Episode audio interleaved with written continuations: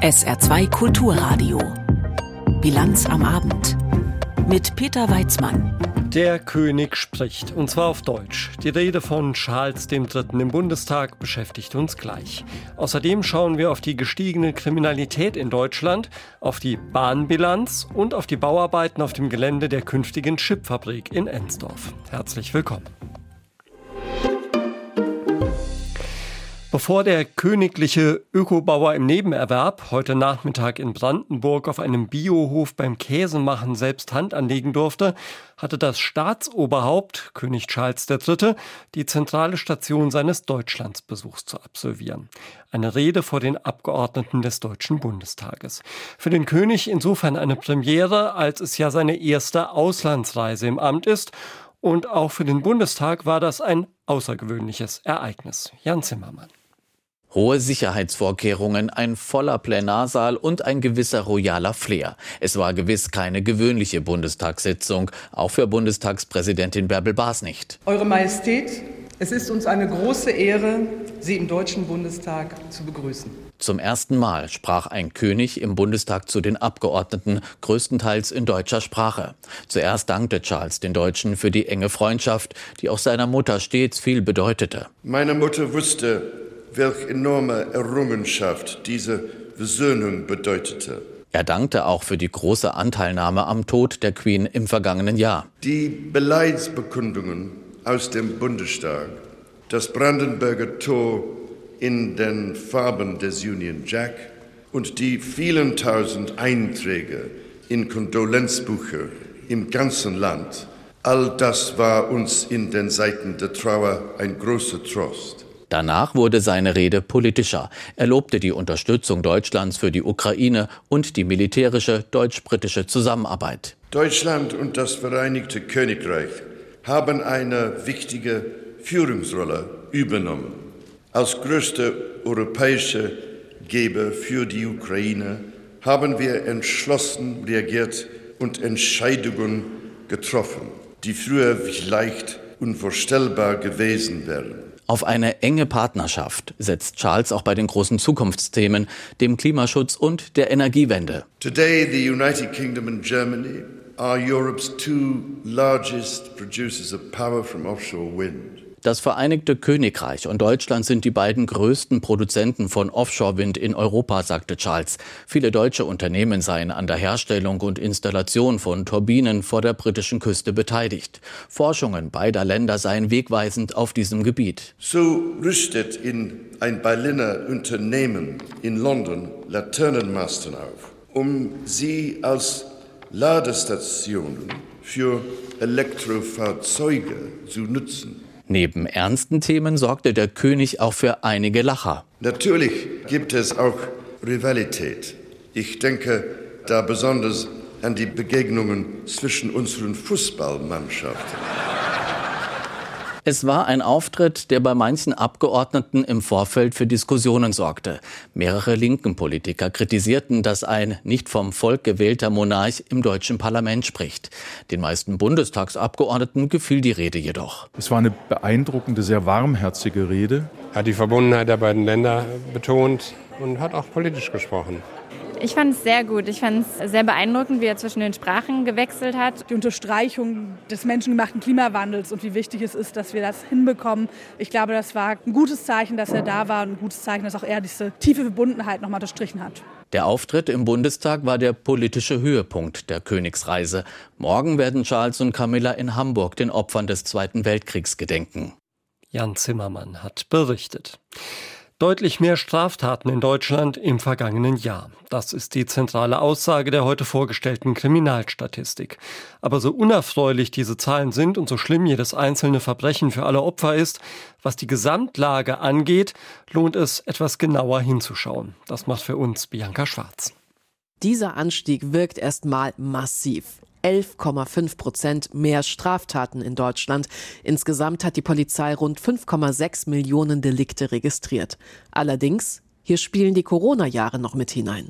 Im Vergleich zu 2019, das war das letzte Jahr ohne Corona-bedingte Einschränkungen, beträgt der Anstieg noch 3,5 Prozent, was ja immer noch deutlich ist.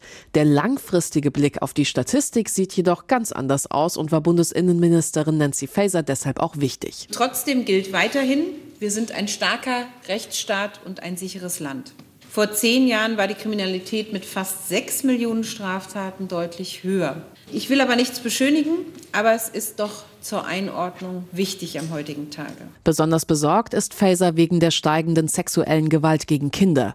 Um die Verbreitung von Gewaltdarstellungen an Kindern einzudämmen, intensiviere sie die internationale Zusammenarbeit, insbesondere mit den USA. Besonders wichtig sind für mich die Meldung des National Center for Missing and Exploited Children, kurz NECMEC, aus den USA. Die Betreiber von Internetdiensten geben Hinweise auf Kindesmissbrauch an diese Organisation. Und diese gibt die Hinweise dann an Strafverfolgungsbehörden auf der ganzen Welt weiter und insbesondere auch ans BKA. Erst letzte Woche hat Nancy Faeser das Center besucht und sich mit dem US-Innenministerium zu einem verbesserten Datenaustausch beraten. Denn sexualisierte Gewalt gegen Kinder kennt keine Grenzen. Wir können nur in enger internationaler Zusammenarbeit erfolgreich gegen die Täter vorgehen.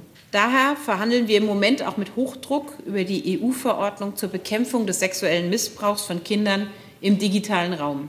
Wir werden damit erstmals europäische Instrumente schaffen. Auch die Gewalt gegen Frauen hat deutlich zugenommen. Das läge auch daran, dass immer mehr Frauen Gewalt zur Anzeige bringen würden, erklärte der Präsident des Bundeskriminalamtes Holger Münch. Bei den Vergewaltigungen, sexuellen Nötigungen und Übergriffen ist es so, dass wir einen Anstieg auch gegenüber 2019 von gut 26 Prozent haben. Das ist sehr deutlich. Hier sehen wir allerdings auch einen Zusammenhang zur MeToo-Debatte, zur gestiegenen Anzeigenbereitschaft, zur Aufarbeitung von Missbrauchsskandalen. Des Weiteren verzeichnet die polizeiliche Kriminalstatistik für das Jahr 2022 mehr minderjährige Täterinnen und Täter und hier einen starken Anstieg von Delikten nicht deutscher Jugendlicher.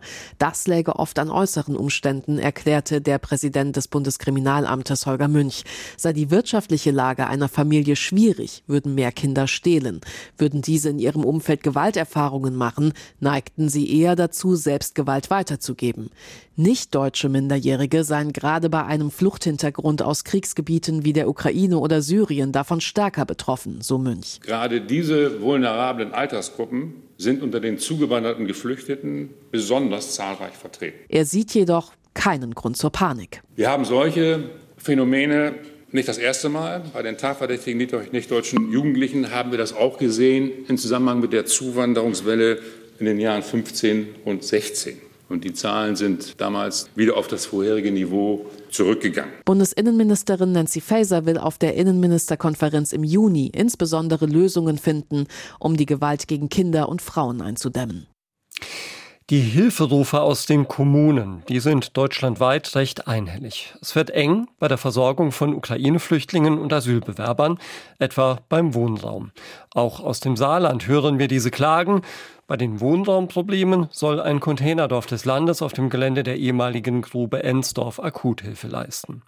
Die ganze Problematik, die will die Bundestagsfraktion von CDU und CSU in diesen Minuten mit Kommunalpolitikern aus ganz Deutschland besprechen und hat in den Deutschen Bundestag nach Berlin geladen. Aus dem Saarland dabei ist Frank Wagner, Generalsekretär der CDU Saar und erster Kreisbeigeordneter von Merzig-Wadern. Er ist quasi als Vertreter der Landrätin vor Ort und ihn habe ich am Nachmittag vor Beginn der Veranstaltung gesprochen. Herr Wagner, welche Probleme vor Ort stehen Ihnen denn am meisten vor Augen, wenn Sie nun in Sachen Asyl- und Flüchtlingspolitik nach Berlin gereist sind? Ja, wir haben im Vorfeld einige Gespräche geführt und von den Bürgermeistern wird eigentlich überall das Gleiche berichtet. Es fehlt an Wohnraum, und es fehlt an Personal, die letztendlich für die Betreuung der Flüchtlinge sorgt, weil man merkt, man ist an der absoluten Kapazitätsgrenze angekommen und erwartet nun dringend Hilfe von Seiten des Bundes. Mhm. Nun hat es im Februar ja einen Flüchtlingsgipfel bei der Bundesinnenministerin gegeben. Da ist hinterher kritisiert worden, dass zu wenig herausgekommen sei. Heute kann ja jetzt gar nichts Konkretes herauskommen, denn die Union ist bekanntlich in der Opposition. Welchen Sinn hat dieses Treffen heute dann? Das Treffen hat den Sinn, mal einfach zuzuhören. Das steht eigentlich auch im Fokus des heutigen Treffens. Das hat der Parteivorsitzende und Fraktionsvorsitzende Friedrich Schmerz auch im Vorfeld gesagt. Die Landräte, die Bürgermeister, aber auch weitere Vertreter aus den Kommunen in ganz Deutschland wollen heute Abend einfach mal die Situation vor Ort schildern, um einen Eindruck zu bekommen, wie es mit der Wohnsituation aussieht, wie die Situation in den Schulen und Kindergärten ist. Und dieses Anliegen möchte dann die Bundestagsfraktion auch in einen Antrag bringen, um letztendlich klarzumachen, die Bundesregierung muss endlich handeln. Das vergangene Treffen im Februar, Bundesinnenministerin Faeser hatte dort zu einem kleineren Gipfel eingeladen und danach ist außer Arbeitskreise und verschiedene Gesprächskreise eigentlich überhaupt nichts herausgekommen. Wenn wir, uns ja, wenn wir uns überlegen, was getan werden könnte, eben auch von der Bundesregierung, was wäre das dann? In allererster Linie mal eine klare Zusage, dass die Kosten für die Unterbringung der Flüchtlinge übernommen werden. Und zwar nicht nur die Sachkosten, sondern auch die Personalkosten. Und es wird immer wieder gesagt, auch gerade wenn es darum geht, Wohnungen einzurichten, aber auch im Bereich der Integration, im Bereich der Betreuung vor Ort, in den Kitas, in den Schulen. Da wird Personal benötigt. Im Moment ist dort von Seiten der Kommunen viel zu wenig Personal vorhanden und da muss dringend nachgesteuert werden. Nun ist Geld das eine, aber Geld schafft ja nun mal kurzfristig erstmal keinen Wohnraum und bei Fachkräftemangel ist es auch keine Garantie, dass man Leute findet, die die Aufgaben dann erledigen. Also ist Geld wirklich der springende Punkt? Also im ersten Moment ist Geld ein ganz, ganz wichtiger Punkt. Gerade im Saarland ist die Finanzsituation im Bereich der Kommunen gewaltig. Und dort jetzt noch zusätzliche Aufgaben zu übernehmen mit eigenem Personal, das geht nicht. Und das sorgt auch für viel, viel Frust. Aber diejenigen, die hier wirklich dann entsprechend integriert werden sollen, die brauchen auch eine ordentliche Betreuung. Und da wird zusätzliches Personal unbedingt erforderlich sein. Und von daher wird dort Geld benötigt und nur klare Zusagen, dass man da auch planen kann. Das ist die eine Sache. Der zweite Punkt ist, dass man mal genau hinschauen muss, wie viel Kapazität ist überhaupt noch da. Uns wird an ganz vielen Stellen gesagt, es gibt keinen Wohnraum mehr. Von daher werden zusätzliche Wohnräume geschaffen. Sie hatten eben das Containerdorf zum Beispiel angesprochen, was ein ganz wichtiger Punkt ist, der im Saarland jetzt umgesetzt wurde. Aber er zeigt, man ist an der Kapazitätsgrenze angekommen und auch da muss entsprechend nachgesteuert werden und es muss auch Vorgaben von Seiten der Bundesregierung geben. Wenn es um die Kapazitätsgrenzen geht, dann arbeitet dieses Unionspapier ja auch mit dem Thema Ausbau des Grenzschutzes und Verlagerung von Asylentscheidungen an die EU-Außengrenzen. Also es geht nicht nur um die Unterbringung, sondern auch die Frage, wie viele Menschen und wie Menschen zu uns kommen. Da kann man ja schon ein bisschen den Eindruck kriegen, als wolle man die Hilfe für die gut eine Million Ukrainer, die nach Deutschland gekommen sind und an der Hilfe wohl niemand zweifelt, nun vielleicht an anderer Stelle quasi wieder einsparen, oder? Nein, auf keinen Fall. Also es ist ja vollkommen unumstritten, dass gerade diejenigen, die jetzt aus dem Kriegsgebiet, aus der Ukraine nach Deutschland ins Saarland kommen, dass denen auch dringend geholfen werden muss. Aber es kommen auch viele Menschen aus anderen Ländern, wo nicht immer klar erkennbar ist, wie groß dort die Not ist. Es ist kein Geheimnis, dass Deutschland wirklich fast gar keine Regularien dort hat und Tür und Tor geöffnet ist und dann die Einwanderung auch in unsere Sozialsysteme ist dort ein großes Thema und da darf auch nicht mehr um den heißen Brei gesprochen werden. Sagt Frank Wagner, der Generalsekretär der CDU Saar, der derzeit als erster Kreisbeigeordneter von Merzig-Wadern an einem Treffen von Kommunalpolitikern bei der Unionsbundestagsfraktion in Berlin teilnimmt zum Thema Asyl- und Flüchtlingspolitik. Der Bau einer Chipfabrik in Ensdorf. Er soll ein zentraler Baustein sein für die zukunftsfähige Aufstellung der Saarwirtschaft. Der Chef des Investors Wolfspeed hatte bei der Präsentation der Ansiedlung Anfang Februar sichtlich Freude daran zu erzählen, dass diese moderne Zukunftsinvestition ausgerechnet auf dem Gelände einer alten Industrie stattfinden soll. Das heißt aber auch, dass das noch vorhandene Ensdorfer Kohlekraftwerk erstmal weg muss. Seit ein paar Wochen wird auf dem Gelände gearbeitet. Jimmy Boot war heute Morgen für uns auf der Baustelle und hat sich die Abbrucharbeiten genauer angesehen. Der Kühlturm des ehemaligen Ensdorfer Kraftwerks. Wir stehen inmitten des riesigen Bauwerks. Ein einzelner Bagger ist dabei, die Holzkonstruktion abzureißen. Kraftwerksdirektor Klaus Blug erklärt, was passiert. Im Prinzip werden alle Brandlasten, also alles das, was brennen könnte, wird hier aus dem Kühlturm demontiert. Das sind also Kühlelemente aus Kunststoff, das ist das Holztragewerk aus Bongrossi-Holz und Fichtenholz äh, und das sind einzelne Betonteile. So, wir rechnen damit, dass wir in etwa, in etwa acht, zehn Tagen hier den Kühlturm komplett leer haben. Und äh, das Interessante und auch Anspruchsvolle, was noch kommen wird, das wird die Schadstoffsanierung der Kessel- und Maschinenhäuser sein. Ja? Das wird auch das teuerste an dem ganzen Rückbauprojekt sein. Aber das erwarten wir für Mitte des Jahres bis Mitte nächsten Jahres. 2017 wurde im Ensdorfer Kraftwerk zum letzten Mal Strom produziert. Seitdem wurde sein Abriss geplant. Etwa 90 Mitarbeiter waren in der letzten Phase noch hier. Fast alle gingen in den Ruhestand oder zu anderen Unternehmensbereichen von VSE. Nur einer von damals ist noch da, Kraftwerksdirektor Blug. Er koordiniert den Abriss. Man wundert sich, wie viele Leute hier in der Spitze eingesetzt werden. Also wir fahren jetzt diese Projekte hier mit Stammpersonal. Das sind etwa 16 oder 17 Personen, aber hochspezialisiert. Und in der Spitzenphase des Rückbaus, wenn es also zur Schadstoffsanierung kommt, werden wir nicht mehr als 40, 45 Mitarbeiter hier auf der Baustelle haben, die das ganze Gewerk hier stemmen. Seit Februar arbeitet eine spezialisierte Firma aus Nordrhein-Westfalen am Rückbau des Kraftwerks. Zwei Jahre soll der Abriss noch dauern. Die Kühltürme werden noch dieses Jahr fallen, wie Stefan Tenger, der technische Vorstand von VSE, erklärt. Nach drei Jahren der Vorbereitung haben wir jetzt hier am 1. Februar den Rückbau des Kraftwerks Ensdorf gestartet. Auf der Nordfläche sind die Hauptkraftwerkskomponenten und wir sind gerade dabei, den Kühlturm für die Sprengung, die Ende des Jahres stattfinden wird, vorzubereiten. Wir werden voraussichtlich Ende des ersten Quartal 2025 hier eine grüne Wiese haben und das Kraftwerk vollständig zurückgebaut haben. Das alte Kraftwerk verschwindet und gleichzeitig beginnt allmählich die Zukunft. Parallel zum Abriss wird der Bau der neuen Chipfabrik vorbereitet. Das Werk der US-Firma Wolfspeed wird nicht exakt an der Stelle des Kraftwerks stehen, deswegen ist das möglich. Wir haben auf der Südfläche bereits das NH3-Lager zurückgebaut und die Südfläche, das ist die Fläche, auf der die zukünftige Chipfabrik errichtet werden soll. Auf etwa 30 der 70 Hektar Gesamtfläche wird die Halbleiterfabrik entstehen. Der Energieversorger Versorger VSE wird das Gelände dafür ans Saarland verkaufen. Aktuell ist die neue Fabrik nur zu erahnen. Die Ansiedlung wurde erst vor gut zwei Monaten bekannt. Die großen Bauarbeiten haben noch nicht begonnen. Sie hören die Bilanz am Abend auf SA2 Kulturradio. Gleich mit der Jahresbilanz der Bahn, die zumindest finanziell nicht ganz so erschreckend war, wie vielleicht befürchtet. Jetzt aber erstmal weiteres vom Tage mit Katrin Aue. Die Inflation in Deutschland ist auf den tiefsten Stand seit vergangenem Sommer gesunken. Nach ersten Schätzungen des Statistischen Bundesamtes lag sie im März bei 7,4 Prozent. Im Januar und Februar hatte die bundesweite Teuerungsrate noch jeweils bei 8,7 Prozent gelegen. Im Saarland lag die Inflationsrate im März sogar nur bei 7,1 Prozent. Preistreiber Nummer eins blieben nach Angaben der Statistiker die Nahrungsmittel. Sie verteuerten sich durchschnittlich um rund 22 Prozent.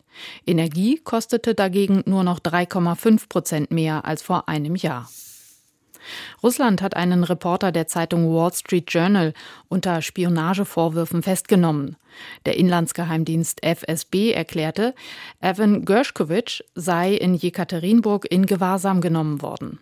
Der US-Amerikaner habe versucht, an geheime Informationen zu gelangen. Wann die Festnahme erfolgte, wurde nicht mitgeteilt. Im Fall einer Verurteilung wegen Spionage drohen Gershkovich bis zu 20 Jahre Haft. Im Verkaufspoker um den insolventen Hunsrück-Flughafen Hahn haben Gläubiger einen weiteren Bieter ins Spiel gebracht.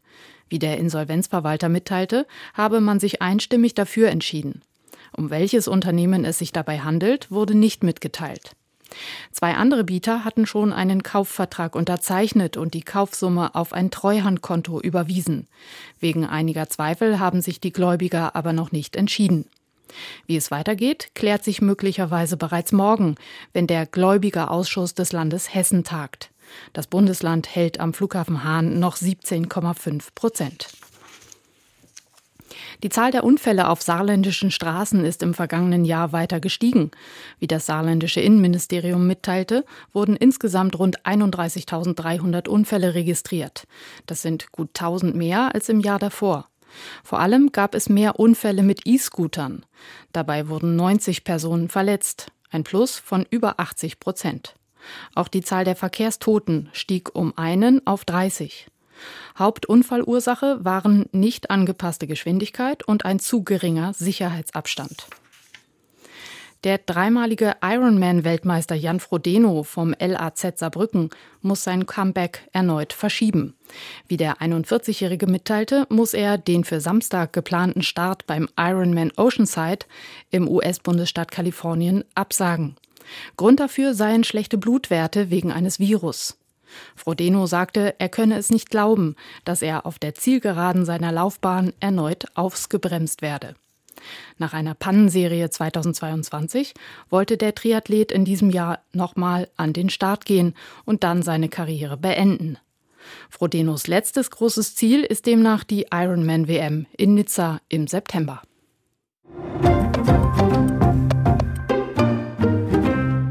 So, jetzt mal was Positives zur Bahn. Vergangene Woche bin ich auf zwei längeren Bahnfahrten durch Deutschland zweimal pünktlich angekommen. Es geht also. Reisen mit der Bahn ohne Geschimpfe auf eben diese. Wenn man auf die Zahlen schaut, ist das aber immer weniger Menschen vergönnt. Laut Bahn eigener Statistik ist im letzten Jahr jeder dritte Fernzug zu spät gekommen und das sind die Züge, die komplett ausfallen, noch nicht mitgerechnet. Und das sind nicht die einzigen unerfreulichen Zahlen bei der heutigen Jahresbilanz der Deutschen Bahn. Zwar hat die Bahn vor Steuern, Zinsen und Abschreibungen wieder Überschüsse erzielt, es gibt allerdings ein Aber. Und das hat Johannes Frevel. Weil etwa Abschreibungen und Finanzierungskosten stiegen, reicht es unter dem Strich jedoch nur dazu, die Verluste von rund 900 Millionen Euro im Jahr 2021 im Vorjahr auf 277 Millionen Euro zu senken. In diesem Jahr erwartet die Bahn vor Steuern und Zinsen erneut ein Minus von etwa 2 Milliarden Euro.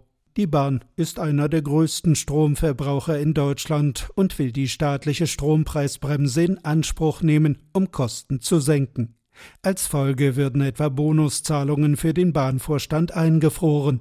Bahnchef Richard Lutz kündigte an, in diesem Jahr sollten die Fernzüge wieder spürbar pünktlicher werden. Dass wir dieses Jahr jedenfalls eine deutlich bessere Pünktlichkeit und auch einen stabileren Betriebsauflauf hinbekommen. Unsere Pünktlichkeit, um bei dem Thema Fernverkehr mal zu bleiben, wollen wir dieses Jahr jedenfalls deutlich oberhalb der 70 Prozent entwickeln.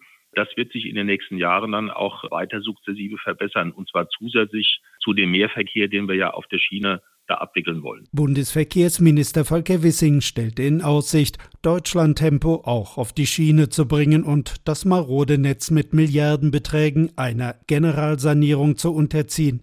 Reisende wie die Wirtschaft bräuchten die Bahn für die Klima- und Verkehrswende. Weil die Kundinnen und Kunden Schlange stehen. Der Personenverkehr nimmt kontinuierlich zu. Auch der Güterverkehr könnte noch weiter zunehmen, weil auch dort die Unternehmen Schlange stehen. Wir werden von heute ab bis zum Jahr 2051 eine Zunahme des Güterverkehrs in Deutschland um 46 Prozent haben. Und es ist unsere Aufgabe, dafür zu sorgen, dass alles, was man auf die Bahn verlagern kann, von der Bahn auch aufgenommen werden kann. Weil Investitionen Geld kosten, will die Bahn nicht nur ihre internationale Nahverkehrstochter Arriva im nächsten Jahr verkaufen. Auch ein Verkauf der internationalen Logistiktochter Schenker, derzeit der größte Geldesel der Bahn, werde geprüft, sagte Bahn-Finanzvorstand Levin Holle. Schenker hat in der Tat im vergangenen Jahr ein Rekordergebnis erzielt mit über 1,8 Milliarden Euro, nochmal deutlich höher als im Jahr davor.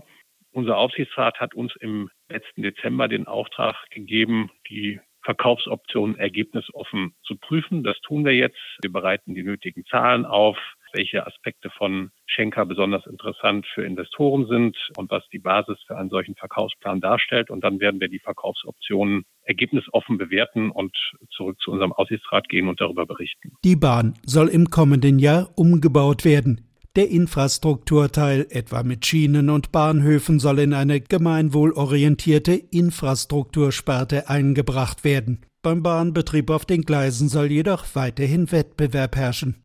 Johannes Friebel war das mit der Bahnbilanz und wir schauen nach Frankfurt an die Börse mit Konstantin Röse. Es gibt Börsianer, die haben sich heute die Augen gerieben, denn der Aktienmarkt kannte nur eine Richtung, und zwar nach oben. Viele Anleger wollen die turbulenten Wochen abhaken.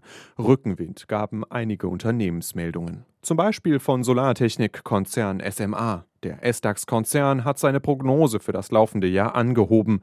SMA profitiert vom Boom um grüne Energie. Außerdem habe sich die Lieferfähigkeit verbessert, heißt es. Papiere von SMA sprangen über 20 Prozent nach oben. Insgesamt klagen immer weniger Unternehmen über Materialengpässe. Laut Münchner IFO-Institut sind es nur noch rund 42 Prozent der befragten Firmen. Vor einem Jahr lag der Anteil noch bei 80 Prozent. Zu schaffen macht Unternehmen wie auch Verbrauchern aber weiterhin ein anderes Thema, die hohe Inflation. Laut Statistischem Bundesamt lag die Teuerung im März bei 7,4 Prozent, deutlich weniger als noch im Vormonat. Ökonomen halten den Höhepunkt der Inflation zwar mittlerweile für überschritten, jedoch sei die Kerninflation ohne Energie und Nahrungsmittel weiter hartnäckig. Deshalb halten auch die Finanzmärkte weitere Zinserhöhungen für notwendig. Das hat heute den Euro nach oben getrieben. Die Gemeinschaftswährung kostete einen Dollar 09. Der Leitindex DAX beendete den Handelstag mit 15.522 Punkten, ein Plus von 1,3 Prozent dass Staaten versuchen, über den Sport ihren Ruf aufzupolieren. Das haben wir zum Beispiel bei der Fußballweltmeisterschaft in Katar gesehen.